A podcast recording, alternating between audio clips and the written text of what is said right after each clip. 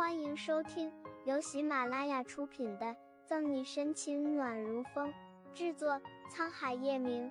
欢迎订阅收听。第五百六十六章，还要防这个觊觎他媳妇的小鬼。就你这丫头事儿多。叶老太太嘴上责骂顾春寒，但浑浊眼里的笑意却出卖了他。说曹操，曹操道。饶是沈西脸皮再厚，都被一老一小的话打去的红到耳根子。可可，奶奶春寒，你们回来了。沈西嗔一眼叶晨玉，顾盼生辉的迎上去。小西姐姐，我好想你。沈西还未走到门边，林俊就惊喜的跑上来抱住他，踉跄几步，沈西站稳，笑着摸摸林俊到他腰际的头。小西姐姐也想我们家小俊。过来给叶老太太接过行李的叶晨玉脸一黑，瞬间不爽了。这小屁孩居然吃他媳妇的豆腐！小西，这就是鄂尔斯的那个小家伙。明明知道林俊的身份，叶晨玉借故隔开他们二人。好久不见，小屁孩是长高了不少。一边打量着林俊，叶晨玉边用眼神警告他，清澈的眼睛眨巴眨。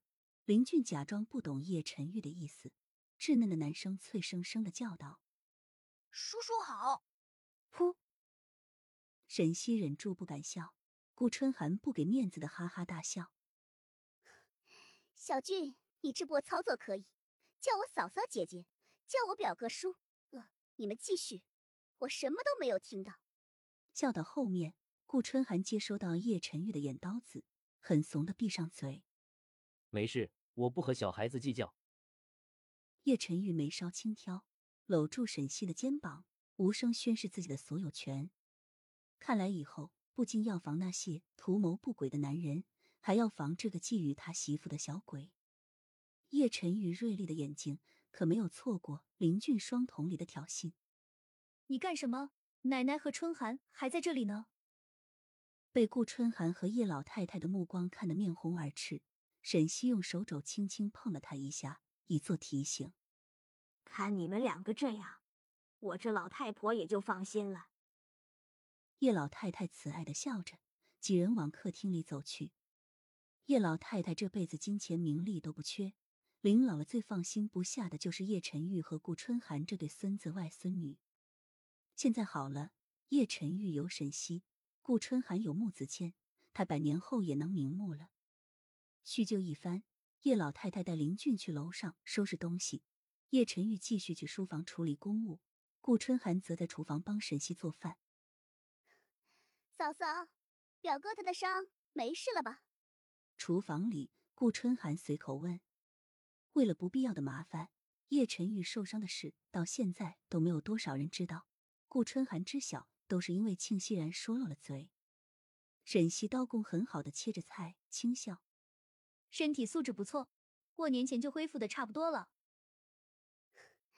嫂嫂，你看我表哥都舍命救你了，要不你考虑考虑，以身相许怎么样？